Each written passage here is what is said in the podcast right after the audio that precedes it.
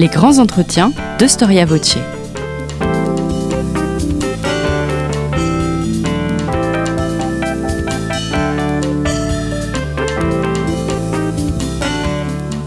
On retrouve Marie-Gwen Carichon. Bonjour à tous et bienvenue sur Storia Voce.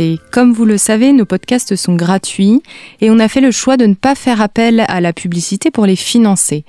Alors si vous souhaitez que cette aventure continue, je vous invite à faire un don à notre association. Pour ça, il suffit de cliquer sur le lien indiqué dans la description de ce podcast. Et puis en faisant ce don, vous recevrez un abonnement gratuit au magazine Histoire et Civilisation. Il pleut, il ne cesse de pleuvoir dans les rues de la capitale qui en ce matin du 8 décembre 1923 s'est réveillé la mine triste, le cœur serré par une muette douleur. On dirait que le ciel ruisselant veut descendre sur le prince de l'esprit, commente le Figaro du 9 décembre. Ce prince de l'esprit qui est enterré à Notre-Dame de Paris, c'est Maurice Barrès. À son chevet, des présidents, des ministres, des hommes en habit vert, des députés de droite comme de gauche, des artistes et des écrivains, toute l'élite du pays est là pour un dernier adieu. Sont-ils là pour saluer l'écrivain ou l'homme politique?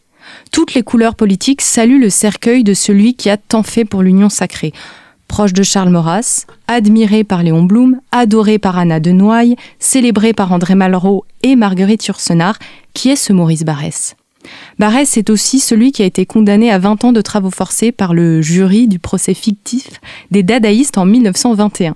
Mais Barès, euh, c'est surtout celui qui est resté tristement célèbre pour son antisémitisme et pour ses écrits sur le nationalisme. Alors est-ce qu'on peut encore aujourd'hui lire Maurice Barrès Je reçois aujourd'hui Emmanuel Godot qui nous dit oui, euh, qui vient de signer une biographie de Maurice Barrès chez Talandier. Maurice Barrès, le grand inconnu, 1862-1923. Bonjour Emmanuel Godot. Bonjour. Merci d'avoir répondu euh, à notre invitation. Vous êtes professeur de littérature en classe préparatoire au lycée Henri IV. Et donc ce livre que vous venez de publier est le fruit de nombreuses années de travail. C'est une biographie littéraire, j'ai envie de dire. Alors d'abord parce qu'elle est très bien écrite, mais surtout parce qu'elle propose la relecture du parcours de Maurice Barrès à travers sa littérature, à travers ses écrits. Je trouve qu'elle suit euh, la cohérence de sa vie, c'est-à-dire au cœur de la littérature et aux avant-postes de la politique. Monterland, donc l'auteur, avait titré un de ses essais Barès s'éloigne. Est-ce qu'on peut parler aujourd'hui d'un retour de Maurice Barrès, d'un regain d'intérêt pour son œuvre, ou est-ce qu'au fond il s'est jamais vraiment éloigné, du moins dans certains milieux? Ben, Barès, si vous voulez, s'est éloigné par rapport à l'aura qui a été la sienne euh, durant euh, la quasi-intégralité de sa vie. Euh, Barès, il faut bien se rendre compte, vous l'avez mentionné euh, à travers l'évocation de ses funérailles, a été le plus grand écrivain de son temps, une figure absolument incontournable pour tous les, tous les écrivains. Donc par rapport, si vous voulez, à cette aura, oui, cette aura, évidemment, s'est ternie tout au long du XXe siècle et jusqu'à aujourd'hui. Mais quant à parler d'un éloignement comme le fait Monterland, Monterland prend acte de cette, euh, euh, de cette, euh, ce relatif effacement de la, de la gloire barésienne, mais en réalité, on se rend compte que à toutes les époques qui ont suivi sa mort, Barès a été là, porté par, par des lecteurs, par des passionnés, et pas du tout cantonné d'ailleurs à une seule, j'allais dire, un seul camp politique. Alors c'est sûr qu'aujourd'hui, quand euh, on connaît un petit peu Barès, on sait avant tout qu'il était antisémite et qu'il a beaucoup écrit sur le nationalisme. Vous, Emmanuel Godot, vous dites, euh, notamment en introduction, que vous êtes amoureux de l'écriture de Maurice parce que Maurice Barrès est aussi un auteur qui a une très belle plume. Est-ce que vous pensez qu'on peut séparer l'homme de l'œuvre et plus largement, pourquoi est-ce qu'on devrait rendre ces lettres de noblesse à un écrivain à la posture idéologique si condamnable? Alors la posture euh, idéologique de Barès, on, aura l'occasion de le voir, n'est pas euh, si condamnable que cela. Elle a été, elle est condamnable si on arrête à euh, un instant T, par exemple à l'affaire Dreyfus, l'œuvre de Barès, l'œuvre politique. Alors oui, on peut dire que l'engagement anti-Dreyfusard de Barès est évidemment passé, j'allais dire, du côté obscur de la lecture de l'histoire et, et, c'est très bien ainsi. Mais euh, on, verra, je pense, au cours de notre de notre de nos échanges que euh, Barès ne peut absolument pas être fixé à l'antisémitisme. Euh, Lui-même va évoluer, euh, va avoir au contraire des paroles extrêmement fortes et puissantes pour proposer une une vision qui, qui est celle de l'union sacrée que vous évoquiez tout à l'heure, c'est-à-dire où une vision de la France où les, Français de confession juive sont pleinement euh, présents. Son nationalisme également, on aura l'occasion, je présume, d'en reparler plus longuement. Donc, euh, et paradoxalement, je vais vous répondre sur est-ce qu'on peut séparer l'homme de l'œuvre La réponse est non, en réalité. C'est-à-dire que les deux sont absolument indissociables chez Barès. Euh, Barès a vraiment fondé son magistère, euh, à la fois son magistère littéraire, sur sa base politique. Il n'y a pas d'un côté le politique et de l'autre l'écrivain. On ne peut pas les séparer, effectivement. C'est pour ça que ça a du sens que un professeur de littérature comme vous écrive une biographie de Maurice Barès?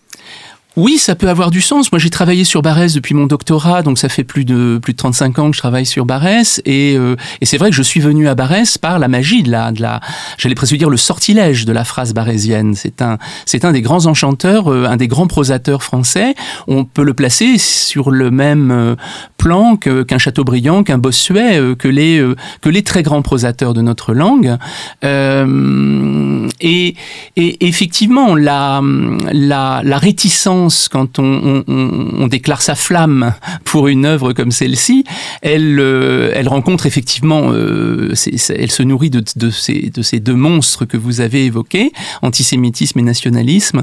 Et c'est pour ça qu'il faut une très grande patience, une grande pédagogie pour euh, défaire peut-être les stéréotypes, parce que la, mémoire littéraire et la culture littéraire générale, et je dirais d'ailleurs la culture historique générale aussi, ont eu tendance à réduire Barès. Donc lui redonner euh, euh, sa complexité, son relief, pour mieux comprendre euh, ce que sont ces deux éléments qui effectivement sont, sont, sont, sont liés à sa trajectoire, c'est-à-dire antisémitisme et nationalisme. Alors, est-ce que vous êtes le premier à écrire sur Maurice Barrès? Je suppose que non. Quels sont les autres historiens ou, ou, écrivains qui ont essayé de comprendre cette personnalité, de la restituer dans un contexte et d'en écrire l'histoire? Oh, il y en a euh, beaucoup. Il y a euh, Jean-Marie Domenac en son temps. Il y a plus proche de nous François Broche, Yves Chiron. Il y a euh, des universitaires qui s'intéressent à, à l'œuvre littéraire et politique de Barès de près depuis des, depuis des décennies. Donc non, certes, je ne suis pas le, le premier. Ce que cette, ce travail permet de faire, et je crois que là, enfin, sans euh, j'assume d'être peut-être, ou euh, on trouvera ça présomptueux, mais d'être le premier à pouvoir euh, dire à la fois quel immense écrivain Barès est, euh, en entrant dans la logique interne de ces de ces œuvres, c'est la spécificité, vous l'avez dit, de ce de cette monographie, euh, d'entrer dans les textes de Barès, de les faire réentendre, de de comprendre leur euh, leur j'allais presque dire leur mécanique euh, intérieure, et euh, en même temps de voir comment cela peut s'articuler à un engagement politique qui à bien des égards paraît plus j'allais presque dire plus simpliste que les œuvres littéraires de, de Barès. Alors euh, venons-en euh, au début. Euh, Barès naît en Lorraine donc au début des années 1860 dans un moment de profonde dépression. C'est lui qui utilise cette expression. L'écrivain, est-ce qu'il est plus mélancolique, plus pessimiste que la moyenne ou est-ce qu'il y a de véritables raisons de croire que les années 1860 sont des années difficiles pour les Français? Alors là, je ne répondrai pas en historien. Je ne suis pas historien, vous le savez, euh, mais euh, euh, quand Barès parle de dépression, c'est une lecture rétrospective et évidemment qui prend acte de l'amputation de la de l'Alsace et d'une partie de la Lorraine. donc c'est évidemment à partir de cette relecture, à partir de sa prise de conscience, mais qui est beaucoup plus tardive évidemment que celle de l'enfance. L'enfance elle-même est très mélancolique, effectivement mais une mélancolie, je dirais, qui est celle d'un corps en souffrance, d'un corps fragile. C'est un enfant, c'est un enfant sensible, en but à la brutalité des plus grands, la, brutalité des plus forts qu'il découvre au collège. et le, ce n'est pas un hasard si sa première grande œuvre s'intitule Sous l'œil des barbares. Les barbares, c'est d'abord les violents, les brutaux, que l'enfant délicat, euh, la euh, sensible euh, rencontre dans sa vie très tôt. Voilà. Donc une mélancolie, oui. Est-ce qu'elle est plus forte que la moyenne? Ben, L'heure est au spleen, si vous voulez. On est quand même dans un univers qui est globalement celui de Baudelaire, et donc il y a quelque chose de très baudelairien dans les premières manifestations littéraires de Barès, mais on y reviendra, j'imagine.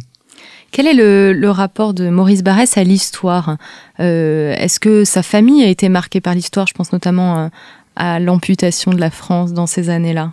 Oui, il a vu, il a été témoin. Alors, à la fois direct et indirect de la euh, de la brutalité des Prussiens euh, dans la petite ville de Charmes. Euh, il y a des assassinats, il y a des un exil forcé. Lui va d'ailleurs être protégé par les parents dans de la famille pour qu'il ne soit pas exposé de façon trop directe. Il est né en 1862, donc c'est un c'est un enfant encore assez assez jeune quand il y a la l'invasion puis ensuite la l'annexion, mais mais euh, euh, oui, l'histoire, en fait, le peut-être que le premier, euh, le premier contact avec l'histoire se fait via la, mère de, de Barès, qui joue un rôle absolument considérable. Elle est lectrice de la Revue des Deux Mondes. C'est une intellectuelle qui lit, qui lit Lamartine, qui fait découvrir à l'enfant l'univers de Walter Scott. donc l'histoire, je dirais, elle arrive par deux, deux biais euh, on pourrait presque dire antinomique. Il y a d'un côté la, la brutalité de la guerre, euh, l'odeur, il le dira plus tard, hein, l'odeur de l'odeur de poudre, l'odeur de sueur, l'odeur de, de, la brutalité de la guerre. Donc il y a quelque chose de très direct. C'est ça l'histoire qui entre. Et puis il y a l'histoire mythifiée, l'histoire fabuleuse par l'intermédiaire de Richard Cœur de Lion euh, en Palestine et toute une rêverie sur la, je dirais la, la grande histoire euh, Chateaubriand, les martyrs, euh, euh, Barès très jeune respire, si vous voulez, cette sorte de filtre, un peu de, parfum héroïque de la guerre. Donc c'était très mêlé et très très contradictoire, si je puis dire. Alors pourquoi est-ce qu'il décide de devenir écrivain? Ah, c'est une question difficile, passionnante. Pourquoi est-ce que Barès veut devenir écrivain? Mais je crois que euh, il y a une sensibilité qui ne peut s'exprimer qu'à travers l'écriture, qu'à travers la poésie. Il y a d'abord des rencontres avec notamment Stanislas de Gaeta, son grand ami de, de, de jeunesse, la lecture euh, jusqu'à l'ivresse des, des, grands poètes du temps. Nous avons parlé de, de Baudelaire, on peut évidemment ajouter Gautier, Verlaine, etc. Euh, donc euh, il y a d'abord des études de droit, mais qui sont pour complaire en fait à, à l'autorité parentale mais en réalité, euh, la, la, complexité intérieure et puis cette, euh, cette sensibilité d'écorché, cet enfant qui a été traité de corbeau quand il était petit, euh, qui a été humilié, c'est toujours promis que il ferait entendre peut-être une cette voix intérieure qui a été comme claquemurée par par la brutalité de de l'enfance et de l'adolescence. Donc c'est très intime. La question que vous posez est très difficile je crois qu'elle prend son, prend sa source vraiment chez dans les humiliations de l'enfance. Alors, quel est le premier écrit qu'on connaît euh, de Barès et qu'est-ce qu'on peut dire généralement sur ses premiers écrits? Alors les premiers écrits, bah, quand Barès arrive à Paris, euh, euh, c'est le jeune, euh, c'est le jeune dandy, c'est il, il, entre dans le monde des lettres, mais via le, le, le, journalisme. Donc il écrit énormément, il rencontre beaucoup de monde, il, il se fait ouvrir beaucoup de portes. il rencontre Anatole France, bien d'autres grands grands noms de la presse et de la, la littérature du temps. Et ses premiers écrits donc ce sont des articles, ce sont des une revue. Il, il décide de publier tout seul une, une, une, revue littéraire qui va s'appeler Les Taches d'encre, qui aura quelques quelques numéros simplement. c'est quelqu'un qui entre avec. parfois on dit c'est un jeune Rastignac qui arrive à mm. Paris et puis qui a les dents longues. Il y a quelque chose d'un peu bonapartiste chez le premier Barès, comme ça, qui entre à, Paris. Et il se fait connaître à la fois. Euh, on parlait tout à l'heure d'écartèlement, euh, de grand écart. Ça sera valable à toutes les époques de la vie de Barès. Et les premiers textes de Barès sont à la fois extrêmement euh, sensibles, très intérieurs. Donc on sent bien qu'il y a une fibre poétique, pour dire les choses un peu rapidement. Et puis, le fleuret moucheté, l'ironie, euh, le sens aigu euh, de euh, la cruauté littéraire, de la double entente. Il écrit très jeune un, pamphlet, Huit jours chez Monsieur Renan, qui s'attelle à la à l'une des figures les plus éminentes du temps et le transforme en une sorte de de Tribula Bonomet ou de de Monsieur Prudhomme, avec un, un, sens du persiflage qui va évidemment rendre furieux le vieux maître donc les premiers écrits de Barès donnent l'impression, si vous voulez, d'une sorte, on le traite parfois de fantaisiste. Euh, Renan lui-même dira, oh c'est un moaïste, une sorte de, de nombriliste euh, euh, sympathique mais assez écervelé, qui n'ira pas très très loin. Et puis en fait, on, se trompe parce que ça c'est le masque qui permet justement à Barès d'avoir une première signature, le, alors peut-être pas littéraire encore, mais une première signature, on pourrait dire, dans le monde, dans le paysage euh, journalistique. Euh, euh, mais en réalité, derrière cette façade, vous avez quelqu'un qui travaille en profondeur, qui lit énormément et qui se constitue en réalité une architecture intérieure pour toute la vie. Et ce n'est pas étonnant si ces premiers livres seront Sous l'œil des barbares, un homme libre, Le Jardin de Bérénice, réunis dans une trilogie qui s'appelle Le culte du moi et qui est véritablement la base de toute l'œuvre à venir de, de Barès. Barès dira tout au long de sa vie que c'est là qu'il s'est exprimé, c'est l'expression centrale de son œuvre. Alors vous dites que c'est à la fois euh, donc le culte du moi un roman, mais aussi un axe de sa pensée. Est-ce que cet ouvrage nous permet de comprendre sa pensée politique aussi, ses actions politiques? Alors oui, mais euh, j'allais dire de biais ou euh, de façon euh, oblique. C'est-à-dire que, notamment dans un homme libre, vous avez un acheminement de, de l'individu vers une la compréhension qu'il est lui-même articulé à quelque chose qui le dépasse euh, et que l'individu n'est qu'un moment d'un long développement. Euh, simplement, il va le découvrir dans une ville qui est pour l'égotiste euh, qu'est le, le, le, jeune Barès, euh, la ville d'élection, c'est-à-dire Venise. Il découvre à Venise, au fond, l'équivalent historique de l'individu qui se cherche, qui se construit sur une base extrêmement fragile. La ville de Venise, au fond, est construite sur, euh, on pourrait dire, le néant. Elle, elle existe là où elle ne devrait pas, où, où, tout devrait l'engloutir. Et au fond, l'individu chez Barès, c'est ça. Il y a en lui toutes les forces qui pourraient le submerger, l'annihiler, mais par un décret de la volonté, il s'affirme, il se construit contre toutes les formes de euh, tous les obstacles, ces fameux barbares qui ne sont pas forcément d'ailleurs euh, les autres, si vous voulez, les barbares, c'est pas forcément l'ennemi qui s'incarne chez Barès, mais c'est celui qui, euh, de la vie, a un autre, une autre vision que moi, un autre que rêve que moi, dit-il. Et donc, euh, la première expression politique de, de, de Barès, littérairement, se fait dans un lieu qui est le lieu apatride par excellence, le lieu cosmopolite par excellence, qui est Venise. Et donc, il faudra comprendre que plus tard, Barès va faire tout un travail intérieur pour se réarrimer à un lieu, euh, je dirais, plus authentique euh, par rapport à sa propre histoire, non pas Venise, mais euh, la Lorraine. Et finalement, il a un succès rapide, Maurice Barrès. Un succès rapide, qu'on n'imagine plus guère aujourd'hui, un succès à la fois, il dira plus tard, j'ai connu à 20 ans l'ivresse de déplaire. C'est une formule qui est intéressante parce qu'elle en dit long sur le, le sens du combat de Barès. Il y a toujours chez lui quelque chose qui se bat. Euh, être, c'est combattre, forcément, euh, pour, euh, pour, pour exister. Et cette énergie déployée, elle est immédiatement en phase avec la jeunesse du temps. Et Barès est porté littéralement par les jeunes gens. Euh, lui qui a écrit un de ses tout premiers textes qui n'a pas été publié, d'ailleurs, euh, sauf de façon posthume, qui s'intitule Le départ pour la vie.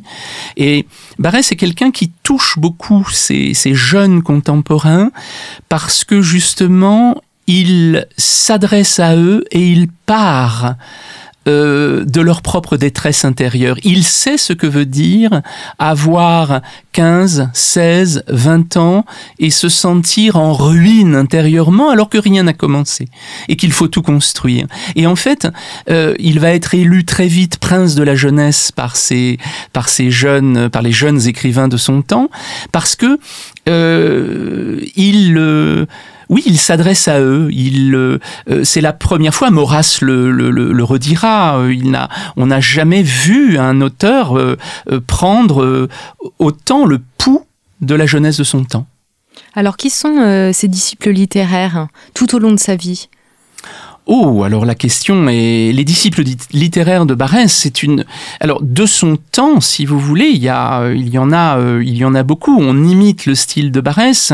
Euh, avant peut-être de parler de juste de euh, des imitateurs de Barès ou des, des, des héritiers de Barès.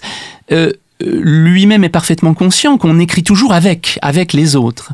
Euh, ceux qu'il appelle dans le, un homme libre les intercesseurs. Pour lui, ce sera Benjamin Constant, ce sera euh, Stendhal, Ignace de Loyola, euh, Baudelaire, bien d'autres. Et donc, euh, Barès euh, influence effectivement. On va le, on vient le voir quand on est un jeune écrivain pour lui apporter ses, les premiers écrits. Je pense à, à François Mauriac dans les années 1910, qui lui apportera son premier recueil de poèmes Les Mains jointes. Euh, je pense aux surréalistes que vous évoquiez tout à l'heure euh, à propos du, euh, du, procès. Breton, Aragon apportent leurs poèmes au maître dont ils diront après qu'il a été, qu'il a commis un, un, attentat contre la sûreté de l'esprit. Hein, ça sera leur, leur reproche et leur grief lors de ce fameux procès. Mais en réalité, ils ont apporté comme Cocteau l'a fait, comme Drieux-La Rochelle, comme euh, euh, d'autres l'ont fait. Donc, du vivant de Barès, on vient le voir. Proust est quelqu'un, par exemple, qui va avoir une admiration considérable pour Barès. Proust va lui dire, euh, il y a dans votre manière d'écrire des changements de ton qui n'existent qu'en musique. Il est d'ailleurs un des probables modèles du, de l'écrivain Bergotte, avec d'autres, dans la, la, recherche du temps perdu. Et puis, Proust lui dira, vous avez réussi dans les années 1910, il lui dira, vous avez réussi ce que nul autre avant vous n'a réussi, pas même Chateaubriand, c'est-à-dire d'être à la fois le grand écrivain que vous êtes, l'immense poète que vous êtes de la, de la langue française, et un chef politique écouté par le peuple. Alors justement, venons-en euh, à, cette, à cette partie de sa vie. Alors déjà, est-ce que dans ses écrits, euh, notamment au début, on peut euh, discerner une sensibilité plutôt à droite ou plutôt à gauche, euh, une sensibilité politique qui expliquerait par la suite ses engagements non, il n'y a pas. D'abord, la droite et la gauche, euh, ce sont des, formulations qui, pour les années 1880, sont, on le sait bien, problématiques. Euh, a quelque chose d'impertinent, quelque chose euh, euh, qui toute sa vie d'ailleurs va déplaire aux traditionalistes, aux conservateurs. Faut pas oublier que même lorsque Barès deviendra euh, un des chantres du nationalisme, lorsqu'il n'a plus rien à prouver littérairement et politiquement, il va encore choquer les milieux catholiques, par exemple, en 1922, juste avant sa mort, avec un jardin sur le Ronte. parce que Barès, si vous voulez, euh, je parlais tout à l'heure de l'ivresse de déplaire, c'est profondément un homme libre. Euh, et donc, euh, paradoxalement, ce n'est pas un homme de parti. J'essaierai de vous le remontrer peut-être dans d'autres dans d'autres moments de notre discussion, mais ce n'est donc on ne peut pas dire, si vous voulez, que le premier Barès soit de, de gauche ou de droite. Euh, c'est d'abord il écrit en 1893 un texte assez ahurissant qui s'appelle L'ennemi des lois, qui est une sorte de méditation et d'hymne à l'anarchie, euh, mais qui est un questionnement littéraire en fait. Hein, c'est un questionnement littéraire. Barès, si vous voulez, se pose une question qui n'est ni de droite ni de gauche. Il se pose la question euh, de ce qui permet de faire non pas simplement société, mais de faire communauté. Euh, la société existe, ça on n'a pas besoin de la de lui insuffler quoi que ce soit. En revanche, euh, cette troisième république qu'il a vu naître, il lui manque quelque chose qu'on peut appeler une âme. Et toute l'œuvre de Barès consiste précisément à insuffler une âme à une architecture juridique vide à ses yeux vide. Hein. Donc, est-ce que c'est de droite, est-ce que c'est de gauche? Je ne crois pas que ce soit la question. C'est poétique. oui, c'est vrai. tout. Euh, alors, Maurice Barrès, il est député, il a une véritable activité parlementaire. Durant deux intervalles, je pose un petit peu le décart pour qu'on pour qu'on pour qu'on ait les grandes idées en tête. Donc tout d'abord, entre 1889 et 1893, il est alors député boulangiste de Nancy, puis entre 1906 et 1923 où il est député de Paris. Il commence donc euh, sa carrière par le boulangisme. Euh, alors je vais rappeler le, ce qu'est le boulangisme en quelques mots, un mouvement politique à la convergence des mécontentements et qui évolue autour de la figure du général boulanger. Pour Maurice Barrès, euh, le boulangisme, c'est une manière de, manifester son antiparlementarisme, son anarchisme ou tout simplement son romantisme. Ah. Euh, j'aurais envie de dire un peu de tout cela, mais euh, dans quelle proportion? Alors, qu'il y ait une part de romantisme, oui, il y a le désir d'aller chez un jeune intellectuel qui a fréquenté les milieux euh, plutôt, euh, on va dire parisiens, journalistiques comme on le disait tout à l'heure, littéraires. Il y a l'envie d'aller se confronter. Je vais dire les choses d'une façon peut-être qui paraîtra simpliste, mais au peuple. la troisième circonscription de Nancy, elle est populaire. c'est de son, c'est de c'est sont des milieux ouvriers et il y a le, il y a ce désir d'aller se, se confronter pour comprendre, pour comprendre ce peuple pour comprendre cette société dans laquelle il, vit. Donc, euh, il y a vraiment ce désir-là. Autour de Boulanger, euh, en fait, Barès va être élu au moment où le boulangisme est en fin de, de prestige, si je puis dire, au moment où Boulanger a laissé passer sa chance historique en un certain, si, si, si, on peut dire les choses comme ça. Et Barès le croit vraiment. Il a, il a laissé passer sa chance. Donc il arrive, il va siéger à l'extrême gauche euh, de, de, de, de l'Assemblée, de la Chambre, avec euh, euh, effectivement les la quarantaine de, de députés boulangistes il va participer euh, tout en étant anti-parlementaire. C'est tout le paradoxe. Hein. Barès n'aime pas beaucoup le Parlement, effectivement. Euh, il le montre d'ailleurs dans un texte assez au, vitriol, une, journée parlementaire, euh, qui est un, une de ses rares tentatives au théâtre. et pourtant, il est là.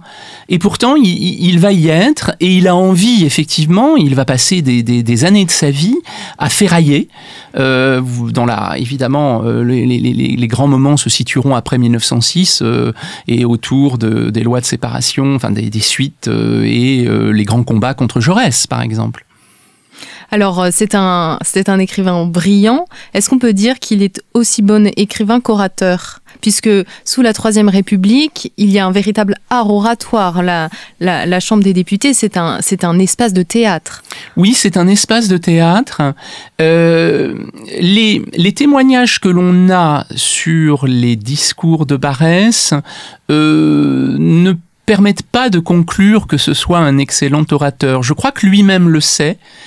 Et lui-même, nous parlions à l'instant de, de Jaurès, a une admiration énorme pour le talent oratoire, pour l'énergie euh, de Jean Jaurès, que lui-même n'a pas. C'est quelqu'un qui, dans sa, sa manière de concevoir le discours politique, je dirais, euh, est peut-être euh, plus plus contraint. Il n'a pas cette ce sens de l'improvisation, cette même si il reste quelques textes de Barès qui sont euh, qui sont de belles euh, de belles factures, hein, mais il n'y a pas de commune mesure entre l'écrivain et l'orateur.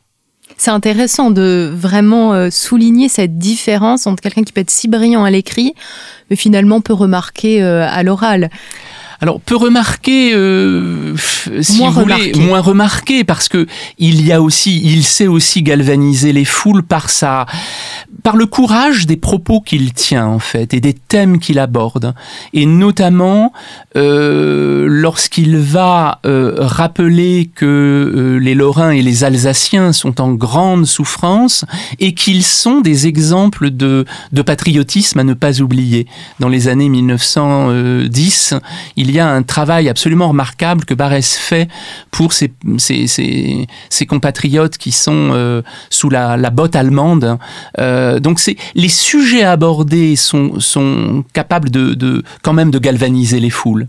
Alors justement, si on reprend ces sujets sur euh, ces, deux différentes périodes parlementaires, quels sont ceux qui reviennent, hormis bien sûr la Dreyfus, mais on y reviendra par la suite Plus spécifiquement Oh, il y a. Euh, Barès dit à un moment donné dans ses, dans ses cahiers, c'est-à-dire dans ses, ses, écrits plus personnels, que il n'y a pas de petites questions. Toutes les questions sont poétiques, dit-il. Vous parliez de poésie tout à l'heure, et effectivement, il dit euh, euh, parler de la production de charbon euh, du pays, parler de questions de, de voies de, de voies navigables, etc. Tous ces sujets-là, en fait, ont une, une forme de, de poésie quand il s'agit de la France. Donc, il a cette, si vous voulez, cet aspect-là. Mais évidemment, les grands sujets chez Barès, ben, euh, du Barès euh, euh, législateur, ça sera bien sûr la grande pitié des églises de France, hein. toute cette campagne pour rappeler à l'État ses, devoirs en matière de ce qu'on n'appellera pas le patrimoine ici, sauf peut-être le patrimoine spirituel. Ça, pour Barès, est absolument essentiel. Et puis ensuite, pendant la Première Guerre mondiale, bien le, le travail quotidien on en reparlera peut-être, hein, mais pour le bien-être des soldats, je pense qu'il y a quelque chose là. C'est quelqu'un qui a le sens de la concrétude, Barès. Hmm. Alors venons à, l'affaire Dreyfus, gros sujet, euh, donc euh, qui va cristalliser euh, son antisémitisme. Je rappelle une fois de plus le contexte. Donc Alfred Dreyfus est condamné car il aurait transmis des documents secrets euh, à l'Allemagne. Euh, l'affaire éclate dans les années 90 et puis euh, finalement son, son innocence est reconnue mais bien plus tard. Alors Barès, qui est alors journaliste, dit la chose suivante qui est, qui est, assez, qui est assez violente. je cite donc, je n'ai pas besoin qu'on me dise pourquoi Dreyfus a trahi. Que Dreyfus est capable de trahir, je le conclus de sa race l'antidreyfusisme de Barès, euh, c'est l'antisémitisme, c'est uniquement un antisémitisme? Non, c'est pas uniquement un antisémitisme. Alors c'est vrai que c'est là on entre dans quelque chose de très très euh, de très difficile. Euh, il y a d'abord chez Barès, entre 1894, si vous voulez, au moment où éclate, euh, non pas l'affaire, mais où euh, euh, Dreyfus est dégradé, entre 1894 et on va dire les années 1900, Barès est persuadé de la culpabilité de Dreyfus. Rappelons que les premiers doutes viendront vers 1898 et, et la suite. Donc Barès, si vous voulez, n'a pas, ne passe pas par le biais de l'antisémitisme pour euh, être convaincu de la culpabilité de, euh, de Dreyfus en 1894, comme beaucoup. En fait, il hurle avec les loups. Je rappelle que Jaurès à la Chambre en 1894 va réclamer, va, va dire qu'il est dommage qu'il n'y ait pas la, peine de mort pour un, une trahison aussi grande que celle du capitaine Dreyfus. Tout le monde le croit coupable à ce moment-là. Donc euh, si on se focalise sur l'antisémitisme de Barès, parce que ça c'est très très important. Premier antisémitisme de Barès, la première expression, c'est le boulangisme que vous évoquiez tout à l'heure. Euh, on parlait du, euh, euh, de ce, cet électorat ouvrier. Il découvre que pour le galvaniser, malheureusement, le mort aux juifs est là. Qu'est-ce que ça veut dire mort aux juifs en 1880, dans les années 1890, début des années 1890 Ça veut dire abat les Rothschild c'est-à-dire c'est un antisémitisme socialiste. Euh, c'est celui qui est hérité de Proudhon, de Tousnel, euh, de Gustave Stridon. Euh, donc c'est c'est un c'est le l'antisémitisme socialiste, c'est-à-dire qui assimile le juif au nanti, au banquier, etc. Donc c'est ça c'est la première expression. Deuxième expression de de l'antisémitisme, il y a une crispation. Vous l'avez dans la citation que vous avez proposée tout à l'heure. là on entend quelque chose qui nous révulse évidemment puisque c'est c'est un l'antisémitisme de type biologique. Alors là, c'est très très important de le souligner. Ça, c'est une rhétorique. Euh, ça ne l'amoindrit pas, hein, mais il n'y a pas derrière de système de pensée chez Barès qui serait de système de pensée biologique qui conclurait euh, logiquement, si vous voulez, ou implacablement à euh, au caractère inacceptable au sein d'une communauté nationale des apatrides que seraient les, les juifs. Donc ça, c'est un. Alors pour l'expliquer, c'est très long, si vous voulez, c'est que Barrès c'est quelqu'un qui a été formé intellectuellement au, dilettantisme. Euh, le dilettantisme, qu'est-ce que c'est? Renan l'a porté sur les fonds baptismaux au, sens, au, plan philosophique. C'est la capacité de l'esprit, au fond, à euh, s'approprier euh, tout tous les systèmes de pensée, toutes les époques, toutes les civilisations. Donc il y a une souplesse intellectuelle chez, euh, chez Barès qui fait qu'il va être perméable dans sa, dans sa, sa, sa vie euh, intellectuelle aux thèses d'un certain Jules Souris. Euh, personnage qui était très proche de Renan, euh, qui euh, a étudié le système nerveux central et qui a eu des formulations effectivement biologiques que Barès reprend. Alors, je dirais non pas, il il s'agit pas là encore d'amoindrir sa, sa, responsabilité, mais de dire que c'est une outrance rhétorique euh, détestable, on est bien d'accord. Hein, il n'y a absolument pas de désir dans mon discours de, de disculper Barès, mais il faut absolument comprendre parce que c'est le c'est ce que ne fait pas par exemple le très grand historien Zev Sternel qui étudie l'antisémitisme de Barès avec les citations que vous évoquez, notamment celles que vous mentionniez, et qui en conclut que l'antisémitisme de Barès est précurseur de l'antisémitisme biologique qu'on retrouvera par exemple dans le nazisme, ce qui est un contresens historique. Ça, c'est un contresens historique parce que il n'y a pas chez Barès de systématicité. La preuve en est, c'est que dès que l'affaire Dreyfus se, se clôt, euh, vous ne trouvez plus de traces chez Barès, il n'y a aucune obsession antisémite chez Barès. Et quand arrive la guerre de 14, l'Union sacrée, au contraire, Barès en 1917 écrit un texte qui s'appelle Les grandes familles, les diverses familles spirituelles de la France, livre dans lequel euh, il je vais mettre des guillemets évidemment, puisque là je me place d'un point de vue barésien, il réintègre euh, les juifs comme appartenant euh, de plein pied à la communauté française, comme les protestants contre lesquels il a, lutté euh, intellectuellement, au même titre que les catholiques, les etc. Donc l'antisémitisme chez Barès, c'est un je ne vais pas dire que c'est un accident politique parce que il l'a tenu trop longtemps pour que ce le soit, mais euh, c'est une phase de son expression politique qui en aucun cas ne fait système.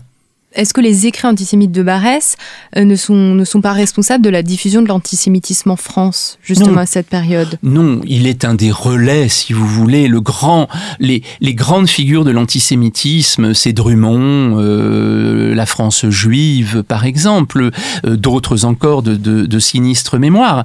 Mais le reproche qu'on peut adresser à Barès, c'est d'avoir été poreux à ce discours-là, de l'avoir effectivement intégré à euh, sa rhétorique politique, mais il ne faut pas fixer Barès à 1894, euh, 1800 ou 1906, même si on prend ce, ce, ce, moment antisémite.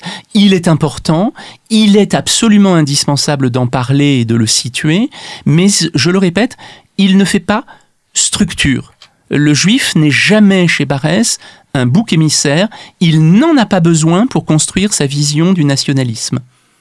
Alors pendant la guerre, il rédige Chronique de la Grande Guerre, ce qui lui voudra d'être surnommé par l'écrivain romain Roland de Rossignol des Carnages.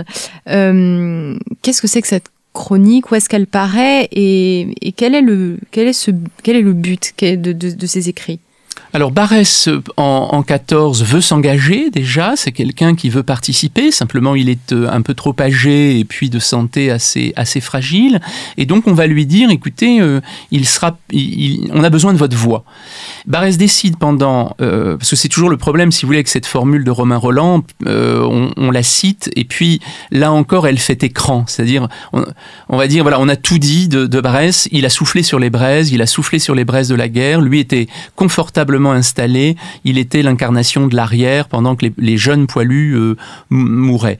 Euh, d'abord, son fils était lui-même à la guerre, euh, a devancé l'engagement, donc c'est quelqu'un qui n'a vraiment de leçons à, recevoir, et surtout pas de Romain Roland d'ailleurs, de, de ce point de vue-là, du point de vue de l'honneur, de ce que ça a pu représenter.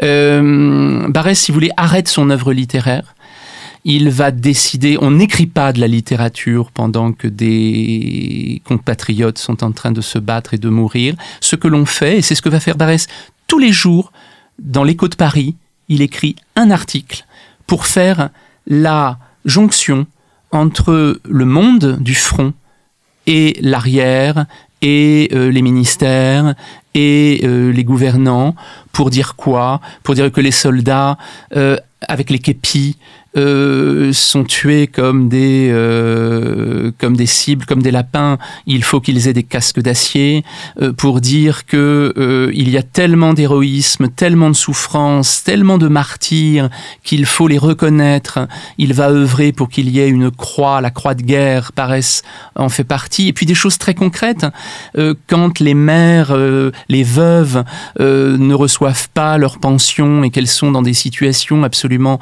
tragiques au plan financier. Barès écrit des articles là-dessus.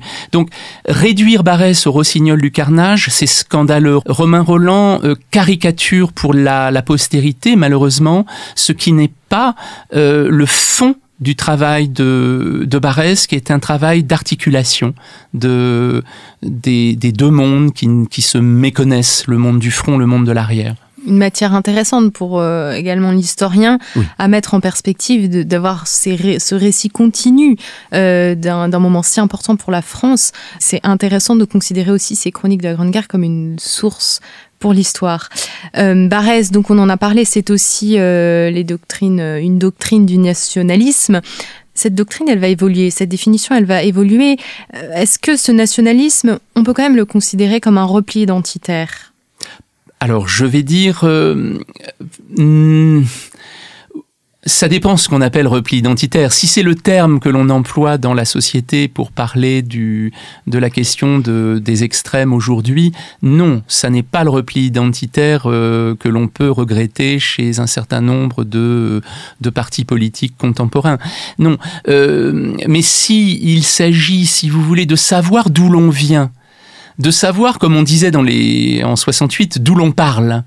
Euh, alors, euh, le nationalisme chez Barès, c'est le geste, dit-il, du peintre, comme Corot, qui, lorsqu'il est dans un paysage, sait exactement où il doit s'asseoir pour le peindre au mieux. Et c'est ça le geste du nationaliste, de dire je suis d'ici. Et dans la vie de Barès, ce n'est pas le dreyfusisme qui le, qui le fait devenir euh, nationaliste. Ça, c'est une vision, je dirais, euh, un, petit peu de, un petit peu extérieure. Quand on rentre dans la vie de l'écrivain, c'est ce que je, je, propose dans le livre, qu'est-ce qui, qu'est-ce qui fait que Barès devient nationaliste? C'est fondamentalement des choses extrêmement simples, c'est-à-dire c'est la mort d'un père, c'est la mort d'une mère, et c'est la question où est-ce qu'on, où est-ce qu'on les enterre? Où sont nos tombes? Et il découvre à ce moment-là, il redécouvre que la Lorraine, la Lorraine qui, que dans un homme libre quelques années avant, euh, dans l'insouciance, je dirais, de la 20e, de la 30e année, euh, la Lorraine était morte, disait-il. Mais il s'aperçoit en fait que lorsque les tombeaux des parents euh, sont là, la terre devient vivante en fait. Et c'est ce geste fondamental dont parle Barès. Alors, on a des écrits de Barès, évidemment dans le combat de réfusiste, euh, anti-dréfusiste, euh, il a euh, fustigé Zola, il a, euh, bien sûr qu'on a des textes assez épouvantables où Barès dit mais Monsieur Zola ne comprend rien à la France puisqu'il est italien, il n'est même pas encore assimilé, il n'a pas pris ses racines. Donc évidemment, je peux trouver cette rhétorique chez Barès. Sauf que lorsque je lis Scènes et doctrines du nationalisme en 1902, donc les textes politiques de Barès, hein, c'est un livre, Scènes et doctrines du nationalisme. Euh, qu'est-ce que je trouve? Je trouve comme définition du nationalisme, le nationalisme, c'est l'acceptation, c'est-à-dire un acte libre, d'un déterminisme. qu'est-ce que c'est que ce déterminisme? On va dire, ah, vous voyez bien, il y a du biologique, le déterminisme. Non, c'est l'acceptation, c'est-à-dire, moi, moi, Maurice Barrès, je découvre quoi? J'accepte d'être lorrain. Je m'étais dit à 20 ans cosmopolite, euh, vénitien, euh, de Tolède quand je suis à Tolède, euh, de Séville quand je suis à Séville, etc. mais en réalité, je suis de l'endroit où sont mes morts. Et c'est le célèbre discours de Barès de la terre et des morts.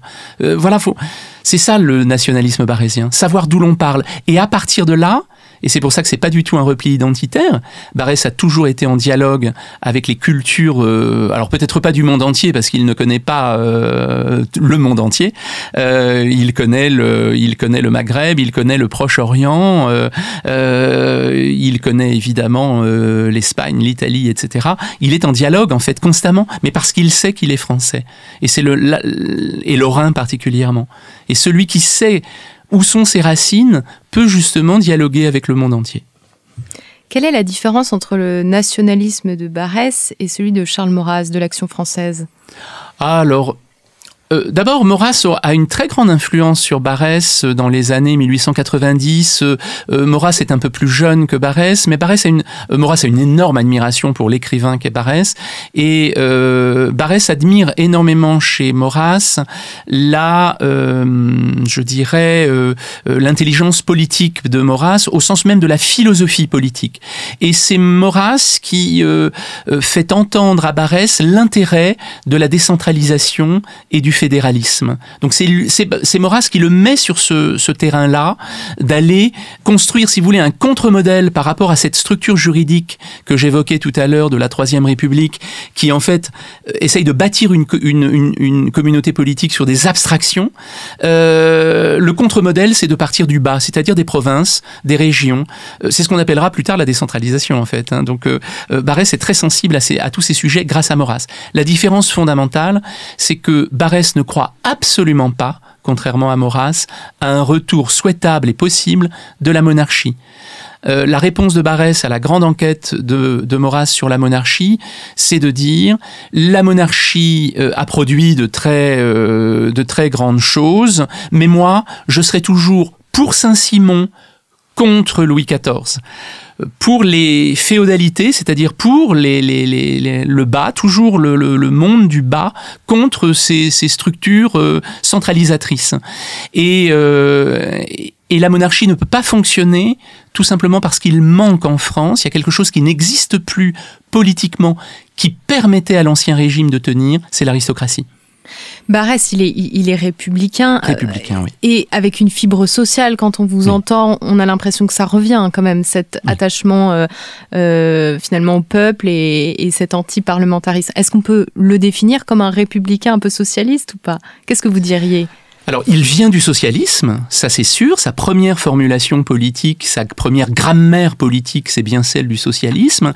Euh, il le dit d'ailleurs à Drummond. On a des textes où il dit euh, euh, vous autres antisémites, venez et, et, devenez socialistes. Vous serez, vous serez plus, vous construirez quelque chose de beaucoup plus durable et plus pérenne.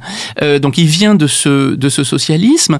Est-ce qu'on peut considérer que Barès reste socialiste?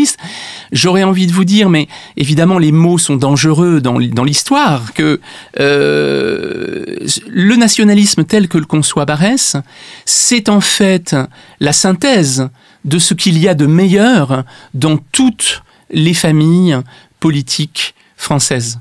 Et c'est en fait une sorte de, de structure qui, qui, qui est dans, dans l'esprit de Barès, si vous voulez, c'est quelque chose.